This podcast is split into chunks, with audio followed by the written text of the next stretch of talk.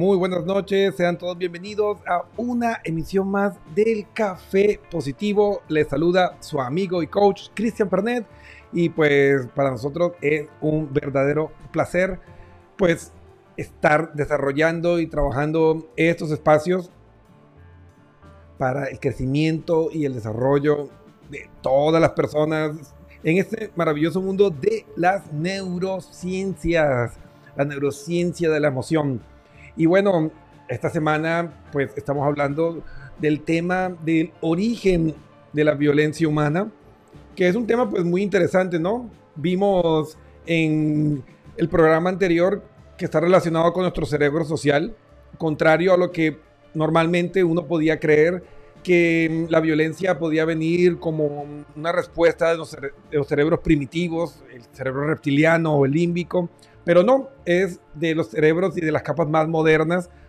Y tiene que ver con nuestro cerebro social, con el momento que comenzamos a acumular recursos, pues alguien miró y dijo, pues yo no tengo eso, o él tiene mucho y yo lo quiero, y ahí comenzó la violencia.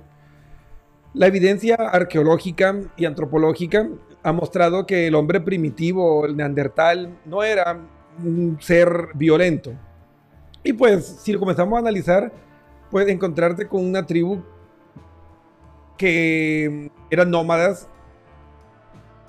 No era una ventaja ir a la guerra, porque en esa época, pues cualquier cosa te podía matar, ¿no? Una cortada se infectaba y podías morir por una infección, una fractura, pues básicamente eh, era mm, una muerte, si no era por la lesión, era por la desventaja mm, de no poder correr no poder movilizarse. Entonces, no valía la pena. ¿Por qué? Por quitarle lo que llevaban cargado, que no era mucho. Entonces, no había un beneficio para mm, irnos a, mm, al combate, a la guerra. Pero cuando comenzamos a asentarnos, cuando comenzó a crecer eh, este, este concepto, esta idea de la mm, civilización, pues también vino con sus propios pecados. por allá se remontan los orígenes de la violencia, que como también vimos en el programa anterior, eh, hoy desde el punto de vista neurofisiológico, pues tenemos eh, la emoción conectada a esta respuesta que es la ira, que es una respuesta mm, involuntaria, ante la vivencia de una injusticia o cuando ves, eh, cuando alguien se opone o obstaculiza tu supervivencia. Esas son las razones evolutivas por las cuales existe la ira y pues son justificadas, ¿no? Pero ahí donde entra el reto de cómo nosotros vamos a, a afrontar este desafío emocional y darnos cuenta cuán violentos somos nosotros hoy. Y ahí es donde se conectan las historias que les traigo en esta noche de nuestros radioescuchas que han estado pues enviándonos mensajes y preguntas en nuestras redes sociales. Y pues quiero aprovechar para mandar un saludo para eh, Violeta Gómez, Luis Antonio Lazo, Claudio Calovi, Claudia Calovi, perdón, perdón, te cambié el género. Y pues mi reina de corazones, la que hace latir más rápido este corazón, Eli Gaona, la reina de corazones. Ahí está también para Adrián Bermejo, conectado desde DF. Saludos para toda la gente bella de México. Y bueno, esta historia dice: Hola Cristian, ¿cómo estás? Por favor, mantén anónimo mi nombre, no hay ningún problema. Te quiero comentar esta historia y quiero que me des tu consejo. Con mi pareja, no estamos casados, llevamos viviendo juntos dos años. Nosotros habíamos acordado que íbamos a, apoyar a cada uno de los miembros de la relación a que estudiaran un posgrado. Inicialmente ella comenzó a hacerlo y luego lo inicié yo. Ahora eh, me dijo que no le parecía que yo hiciera mi posgrado y que deberíamos pensar en adquirir una vivienda propia en lugar de los estudios. A mí me parece muy injusto que ahora ella, que ya tiene su, título de posgrado, me venga con este planteamiento ahora. Y últimamente hemos pasado solo peleando, me encuentro muy irritado y a veces hasta porque no le puso mantequilla al pan es una buena razón para discutir. ¿Qué crees que esté pasando en mi relación?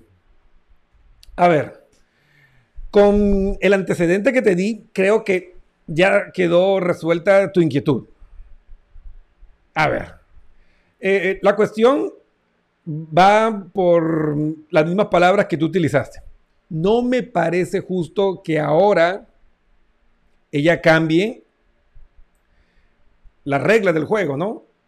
Y de hecho, pues si ustedes habían hecho un acuerdo, si ustedes habían pactado un camino para ustedes eh, vivir esta experiencia académica y de crecimiento personal, pues entiendo que tú sientas que te está obstaculizando. Mira, por eso es lo importante de, las palabras. Las palabras siempre, son claves, ¿no? Nunca son al azar. A mí eh, yo siempre hablo con mis clientes cuando estamos haciendo nuestras sesiones de coaching o de consejería, que me dicen, no, Cristian, es que utilicé esta palabra eh, porque no encontré otra o, porque sí. Las palabras tienen poder y nunca es accidental ni casual. La casualidad no existe, todo es causal, hay una causa. Entonces, cuando tú hablas que no es justo, es porque literalmente no lo es. Y la respuesta para, para tu realidad, ¿no? Yo no he escuchado la versión de tu pareja, capaz que ella tenga algún argumento válido para eso, pero partiendo solo de la realidad que tú nos planteas, pues ella se está convirtiendo en un obstáculo en tu ir y alcanzar esos posgrados, ese estudio que tú querías hacer. Y pues eso atenta contra tu supervivencia, porque el estudio no, no es un lujo. Hoy por hoy es una herramienta que te va a ayudar a escalar y a mejorar eh, en tu desarrollo profesional. Entonces, es normal, ojo, es normal que estés con ese nivel de irritación hacia ella. Y la cuestión es que no estás resolviendo y no estás em, abriendo los canales para discutir esto con ella. Te estás tragando toda esa energía emocional y pues tienes, imagina, tienes un reactor de Hiroshima, eh, tiene un, ¿cómo era? No, un Chernobyl, mejor dicho tienes un Chernobyl allá adentro y eso comienza a, generar fallas y comienza a contaminar todo. Y por eso es que tú, como me comentas en tu mensaje, cuestiones que no tienen nada que ver de, por poco si le puso mucha mantequilla o poca mantequilla al pan, es un motivo para discutir.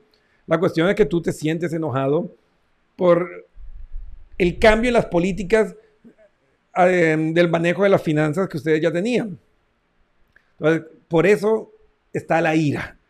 Miren que a veces entender el origen evolutivo de las emociones nos ayuda a mejorar nuestra calidad de vida y, a, entender de dónde vienen muchas respuestas que tenemos, porque cuando no tenemos conciencia emocional, que es una de las competencias fundamentales para nosotros eh, aprender a gobernar correctamente las emociones, no sabes realmente lo que te pasa, ni por qué te pasa, y tú puedes estar dando vueltas y puedes llegar a terminar una relación comercial, una relación sentimental, sencillamente por no entender cómo funciona y por qué se activó ese gatillo, esa respuesta emocional. Entonces, en este caso, hasta que tú no resuelvas y te sientes con tu pareja y decirle, mira, eh, me parece, me estoy inventando, ¿no? Eh, te regalo esta historia y tú verás si te sirve algo Mira, em, me parece muy buen plan lo de comprar una vivienda. Pongámoslo en nuestra lista de proyectos, pero como habíamos acordado que íbamos a apoyarnos para terminar nuestros estudios de posgrado, tú ya cumpliste y terminaste el tuyo, ahora yo quiero ejercer mi derecho, al igual que tú, de hacer este estudio. Y luego de eso, pues conversamos y vemos cómo hacemos lo de la vivienda. estaba hablado, así que yo no creo que se vaya a plantar y te vaya a decir, no, es que ahora ya no quiero eso, porque se lo puedes decir. Y mira, la verdad no tiene por qué ser eh, ofensiva. Le puede doler a los otros, pero eso no es tu problema. Ojo. Te pueden decir, ay, Cristian, ¿cómo puedes decir eso? Eso es que me importismo. Es que mira, lo que el otro siente no es tu responsabilidad, el que siente es el otro. Ahora, siempre y cuando tú actúes de una manera ecológica, lo que el otro sienta no, puedes tomártelo como, como tu responsabilidad. Recuerda, la ecología del pensamiento parte de esta regla muy sencilla. Es bueno para mí y no daña a los demás. O es bueno para mí y es bueno para los demás, aún mejor. Pero ejercer el derecho preestablecido de estudiar, yo no le veo qué daño pueda representar en base a los acuerdos que ustedes tenían y sobre todo que ella ya eh, lo disfrutó, porque fuera distinto, no es que yo no, no estudié el posgrado, no lo tomé y pienso que sería más importante pues utilizar ese dinero para esto. Ahí fuera muy distinto, pero es que ella ya lo hizo, por lo que tú me cuentas. Entonces, pues ejerce tu derecho y pues yo no creo que ella le vaya a quedar muchos argumentos como para negarse a tu petición. Entonces, a sentarse y hablar las cosas como son. Porque a veces nosotros queremos dorar la píldora y nos vamos por las ramas y no somos directos. Y de los fundamentos de la inteligencia emocional está la comunicación asertiva. La comunicación asertiva implica comunicar clara y concisamente, sin historias, por favor, sin historias, vayan al grano. Lo que te molesta y dejar claro tus necesidades. O sea, no podemos ir con una queja vacía. Podemos ir con el análisis de un problema y las soluciones que yo veo y abrirte a que la persona te plantee soluciones, porque jamás se deben enfrascar en el problema porque el problema no es el problema como dice el capitán Jack Sparrow, es la actitud que tienes hacia el problema. Entonces, si ustedes se enfocan en la solución, van a ver cómo los problemas mágicamente se transforman en oportunidades. Entonces, por ahí, por ahí va la solución al problema. Si no hablas con tu pareja, pues la escalada violenta y de agresividad va a seguir subiendo. Ella te va a comenzar a responder también porque a lo mejor, mira, te puede sorprender, pero a lo mejor ella no entiende por qué estás enojado. Y en algún momento ella puede comenzar a sentir que es injusto el trato que le das y va a comenzar a responder con violencia y van a hacerse mucho daño, van a acabar con la relación y lo más chistoso es que algún día cuando se sienten, ni siquiera van a saber realmente por qué fue que se terminó la relación. Eso es lo que pasa en el 98% de los casos, de los fracasos en relaciones laborales y sentimentales, que a la final ni siquiera recuerdas por qué estabas discutiendo, porque nunca se sentaron a hablar con claridad y honestidad sobre lo que estaba pasando. Quiero aprovechar para mandar un saludo súper especial para el psicólogo clínico y experto en musicoterapia, Marco Andrés Ramírez. Dice, excelente programa, querido amigo, saludos un saludo súper gigante. Ya saben que si quieren encontrar una manera disruptiva para mm, mejorar el clima laboral de sus compañías con un poco de musicoterapia, con un poco de movimiento a través del baile, em, en estas nuevas metodologías empresariales, en dinámicas, tienen paquete completo. Una persona que puede manejar el perfil psicológico, puede ayudarte con toda la parte eh, psicológica y también con la parte de la musicoterapia. Genial, ahí tienes. Marco Ramírez, recomendado por el coach. Amigos, em, es importante buscar ayuda cuando es necesario. Muchas veces nosotros eh, nos ponemos tercos y necios y comenzamos a ignorar y darnos cuenta cuán violentos somos. Y la pregunta, ¿Eres violento? Es algo que tenemos que hacernos y hacerle a nuestras parejas. Y por ahí va la siguiente historia. Me dice, Cristian, yo no tengo claro ¿qué es exactamente la violencia? He leído en algunos artículos que la violencia no es solo golpes o agresiones. ¿Me podrías ayudar con esto? Ok, muy buena pregunta y me parece que tiene mucho valor. La violencia física, de hecho, no es la más destructiva sobre nosotros. Y ustedes dirán, ¿cómo? Sí. De hecho, los estudios han demostrado que el daño emocional que se genera por humillaciones y otras conductas emocionalmente abusivas generan un mayor daño en nuestros cerebros que una agresión física. Así que no hay que minimizar los otros tipos de violencia. ¿Y cuáles son los otros tipos de violencia? Primero, tenemos eh, el irrespeto. O sea, estas personas que siempre te tratan con apodos o con términos despectivos o te hablan de una manera peyorativa. Eso es violencia. Tenemos las más evidentes, ¿no? Los gritos, los insultos, es violencia. No, es que, es que él, no, me ha pegado, es que él no me pega, pero te grita, te insulta. Es violencia. Y tenemos la más destructiva de todas. Y es irónico. De hecho, es lo que uno menos imaginaba. Pero el acto de violencia más destructivo que existe es negarle la comunicación a una persona. La famosa ley del hielo. No te hablo, te ignoro, no me comunico contigo. Ese es el mayor y el más destructivo gesto de violencia. Comprobado neurocientíficamente.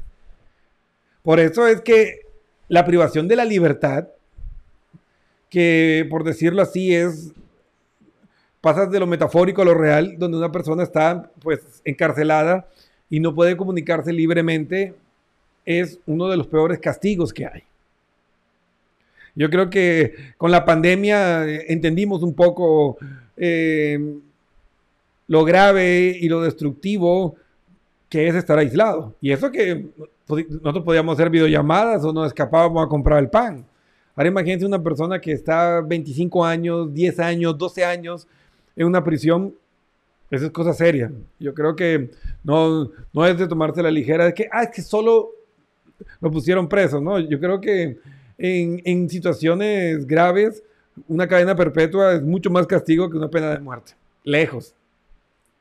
Ahora, la pregunta es, de estas conductas, eh, gritos, eh, palabras ofensivas, em, el menosprecio, la humillación, la ley del hielo, el silencio, si tenemos esas conductas y las utilizamos como herramientas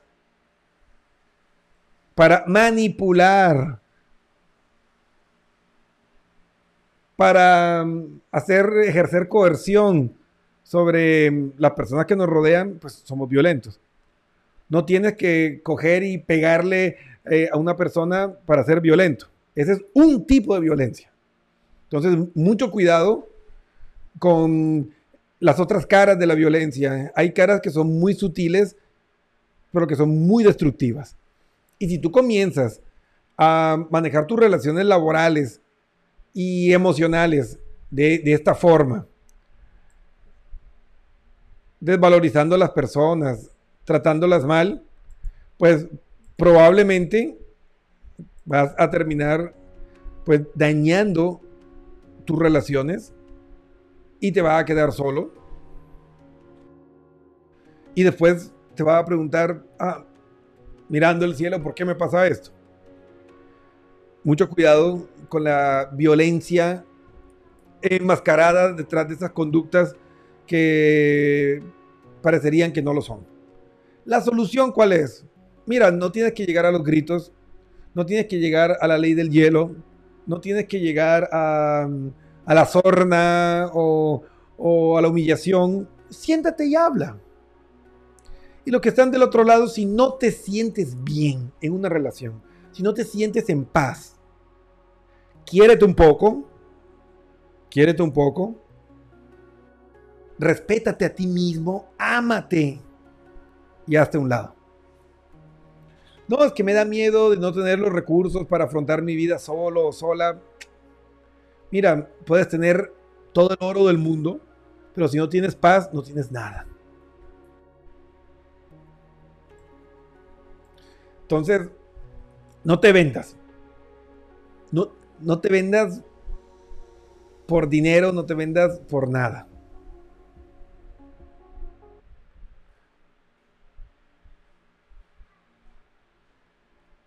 Ahora, aquí tengo otro mensaje que lo escogí porque es muy importante.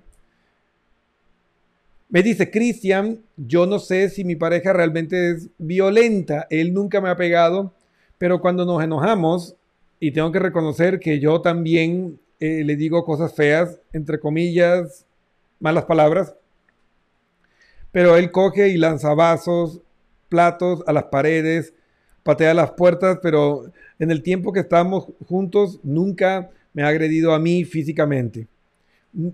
No sé si esto califique como violencia, pero la verdad no me siento bien y no me siento segura cuando esto pasa. Eh, la respuesta está ahí.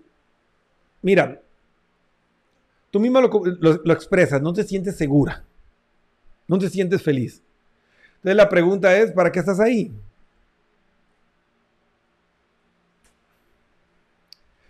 No hay que complicarse. Mira, una persona que lanza cosas en la escalada evolutiva de la violencia, la persona que, que patea las puertas, que tira las cosas, de cierta forma está sublimando ese deseo de golpearte a ti.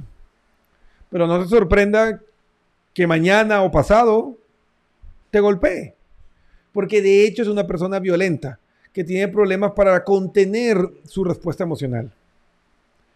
Y si no encuentran caminos para mejorar la situación, para solucionar esos conflictos, pues lamento informarte de que las cosas se pueden tornar bastante feas en poco tiempo. Así que yo te recomendaría, primero que hablaras con él y le explicaras que no va a tolerar más esto. Y si vuelve a pasar, mira que hoy por hoy hay muchos mecanismos eh, legales de defensa. Tú puedes llamar a la policía y en la mayoría de los países, pues eso es considerado como violencia y pues te van a dar la protección y el respaldo eh, legal que tú puedes encontrar. Si temes represalias. Y es una forma también de irle poniendo límites a las personas, ¿no? Porque eh, a mí me gustaba mucho una frase que decía uno de mis profesores en la universidad, cuando hablaba siempre de, los abusos en todos los niveles, a nivel eh, macropolítico y a nivel también familiar y de relaciones, él siempre decía, ¿por qué la gente hace las cosas? Y la respuesta era simple, era simple, porque pueden. Es decir, si las personas no encuentran una retribución, si no encuentran un obstáculo en una conducta y a ellos les representa un beneficio, pues lo van a seguir haciendo. Si no encuentran una barrera, si no encuentran algo que lo persuada, pues lo van a hacer. Y si él no ha encontrado eh, obstáculos para su escalada de violencia, porque por lo que me comentas, eh, hablas que estos conflictos han sido pues eh, recurrentes, porque me dices que en todo el tiempo que llevan juntos, él nunca te ha golpeado a ti. Entonces, eso da a entender, no sé si ustedes, radio escuchas, entienden diferente, pero yo lo entiendo como que ha pasado varias veces. Y pues Imagínate, o sea, yo no creo que, que un día te despertaste y encontraste la casa desbaratada y las cosas rotas. O sea, la primera vez que pasó esto, debiste haber, puesto un pare y una advertencia. Eh, la segunda vez, pues decirle, ojo, no voy a tolerar esto. Y si se da una tercera, chao. O sea, yo a la primera me iba, pero no todos son como yo. Pero poner límites. Entonces, no te estoy diciendo tampoco que llegues y hagas la maleta o no sé, y, te vayas hoy mismo, no, pero sí necesito que te sientes a hablar con, con, esta persona y le expliques que no va a tolerar esto y si vuelve a pasar, pues tú no vas a tener, pues, em, reparo en tomar las medidas que sean necesarias. Y te lo recomiendo porque está tu vida de por medio. La mayoría de las mujeres víctimas de violencia doméstica terminan muertas. No es por ser alarmista ni nada, ahí están las estadísticas. No me creas a mí. Ve, investiga en las redes sociales y vas a ver que lo que te digo es verdad. La mayoría de mujeres víctimas de violencia doméstica terminan muertas. Es decir, en algún punto comienza a escalar la violencia, se pierde el control y tienen resultados nefastos. Entonces, pongan límites. Pongan límites porque no es normal. No es una conducta normal y no podemos naturalizar la violencia. En el momento que tú naturalizas la violencia, estás abriendo la puerta para todo lo demás que viene. Y como tú misma lo manifestaste, no te sientes segura y no te sientes feliz. O sea, ¿qué clase de convivencia es esa? Eso no es sano. Te vas a enfermar si no es que ya estás enferma. Cuéntame, yo te apuesto que tienes alguna condición. Mira, déjame ser psíquico. Voy, a ser el profesor Alexander Xavier de los X-Men. Te aseguro que debes tener problemas de digestión. Estreñimiento, colon irritable, no sé, gastritis. Por ahí está. No sé, yo me inclino y subo mis apuestas al estreñimiento o al colon irritable. Espero el mensaje. Entonces, no, se, no se hagan esto. No se dañen. No se lastimen. Miren, neurocientíficamente hablando, el neurotransmisor feliz del amor es la oxitocina. La oxitocina genera paz. Si tú no puedes sentir paz en la relación en la que estás, no estás viviendo el amor. Ahí está. Es que yo he escuchado el discurso. Es que me da miedo de dañar algo bueno. Me da miedo de perder el amor de mi vida eh, si me hago respetar o, le pongo límites. Mira, te, te quito el peso de encima. Eso no es amor. Eso no es amor. Entonces, si no sientes paz, si no sientes tranquilidad, tranquilo, tranquila, que eso, amigo, amiga, eso no es amor. Entonces, si no es amor, en serio vale la pena que estés sufriendo, que estés... Ah, ya me llegó el mensaje. Gané. Colon irritable. Mira, el colon irritable, y no me preguntes o no me creas a mí, eso puedes preguntarle a cualquiera, y si hay algún médico o si nuestro querido Marco Ramírez, psicólogo clínico, sigue conectado, sí o no, el colon irritable es psicosomático. ¿Qué quiere decir eso? Que el colon irritable en la mayoría de los casos se origina por problemas psicológicos, emocionales, que se reflejan en el organismo. Entonces, si no solucionas, esta situación va a seguir empeorando. Aquí pone, jajaja. Qué vergüenza. No, también tengo problemas de estreñimiento. Mm, es que mira, es que es así. El estreñimiento es un mensaje literal, te estás, estás estreñida emocionalmente. Entonces, lo que tú callas emocionalmente, tu cuerpo lo grita. Entonces estás somatizando, es decir, tu cuerpo te está gritando lo que no le estás permitiendo expresar a tu cerebro emocional, a tu ser emocional. Entonces, si tú sigues así, dentro de unos años vas a tener enfermedades más graves. Y ojo, hay una correlación con estados de estrés crónico, tristeza, miedo, con ciertos tipos de cáncer. Hay estudios, no, estoy inventando. ¿Dónde te estás jugando tu integridad física, tu vida, tu calidad de vida por algo que no es amor? Porque si no puedes sentir paz, no es amor. Fin de la historia. Si no hay oxitocina en los niveles correctos, puedes tener afecto, puedes tener deseo, puedes tener los otros tres neurotransmisores feliz, pero sin oxitocina no estamos hablando de ese amor completo, ese amor maduro que te puede durar toda la vida y que se fundamenta en el respeto. Porque si yo no respeto, si yo no cuido aquello que digo que amo, pues eso no puede ser un amor. Ahora, también te llamo a la reflexión no botar la pelota de que, ah, sí, Cristian me dijo en el café positivo que mm, el malo eres tú. Te llamo a la reflexión. ¿De dónde viene esta conducta negligente hacia ti misma? ¿Por qué estás tolerando esto?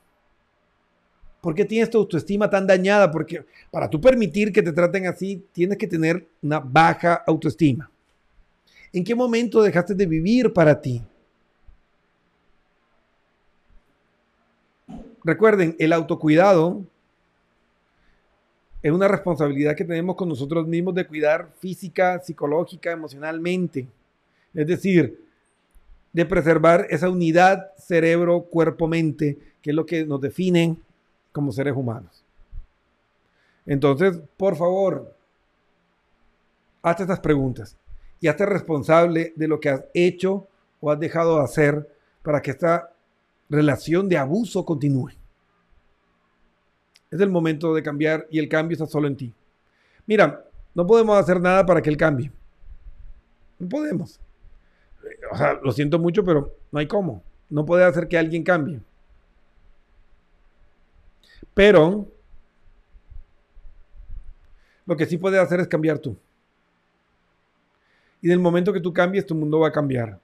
Y si tú te quieres, si, si tú te amas, entonces puedes tomar la decisión y decir hasta aquí. Y utilizar todas las herramientas legales y tu red de apoyo social y todo. Y preservarte y alejarte de quien te hace daño. Y si puedes hablarlo, pues siéntate y ponle un ultimátum, una tarjeta amarilla y decirle, pues no más, no voy a soportar más de esto. Y si vuelve a pasar, pues ya sabes que se acabó. Así que Para mm, ir terminando, pues preguntas que se respondieron en este especial. ¿Es natural la violencia? Pues la violencia no, la ira sí. Pues podemos hablar que la ira es, como comentamos, una respuesta eh, hacia una injusticia o hacia un bloqueo hacia tu crecimiento y supervivencia. La violencia nació con la civilización, con la acumulación de recursos. Em, ¿Es aprendida o genética? Pues la respuesta real sería las dos. Pero hoy por hoy, pues sí hay un factor genético que nos puede estar predisponiendo. Y pues todos tenemos la posibilidad de poder aprender a gestionar y manejar nuestra emoción. Entonces, ¿podemos gestionarla? ¿Podemos rehabilitarnos? ¿Podemos cambiar? Sí. Entonces, es fundamental que nos comencemos a preguntar cuán violentos somos y si este es el legado que quiero dejar a mi descendencia. Yo creo que todos podemos hacerlo un poquito mejor. Así que bueno amigos, hemos llegado al final de nuestro programa de hoy. Recuerden, si no encuentras la solución, si no sabes cómo gestionar tus emociones, si no encuentras eh, la salida a ese problema emocional que estás viviendo, mira, búscanos. Ahí está www.pernetpnlcoach.com. Hay una pestañita amarilla, amarilla que dice chateemos, escríbenos, cuéntanos tu historia y nuestro equipo multidisciplinario estará listo para apoyarte y descubrir juntos universo emocional, darte las herramientas para que tú puedas gobernar tus emociones y tomar el control sobre tu mundo. y puedas tomar las decisiones que sean más sanas para ti. Porque la persona más importante de tu mundo eres tú.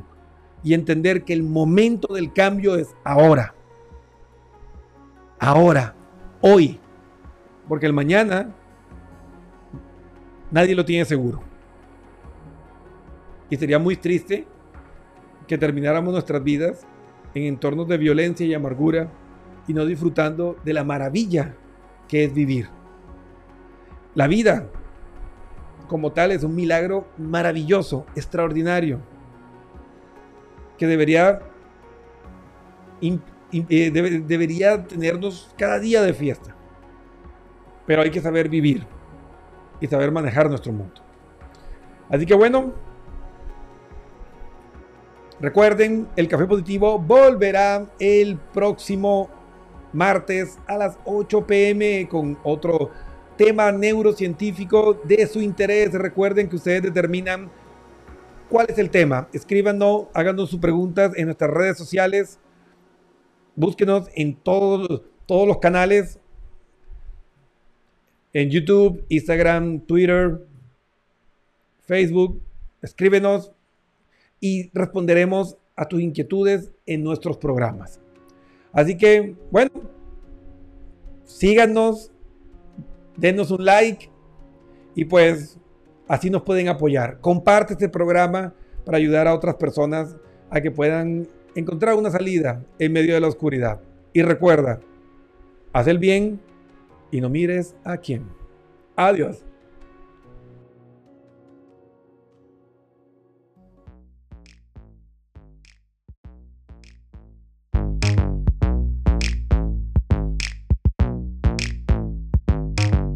out the oven, straight to the bank. Ben's Hager smelling like bank. Seats, somebody died on them. Kitty looking like somebody cried on it. Ooh, what you looking at? Mmm, what you looking at? Body like cinnamon roll. Icing on the top, if you got it, let's go. Pills, berry, pills, berry, pills, berry.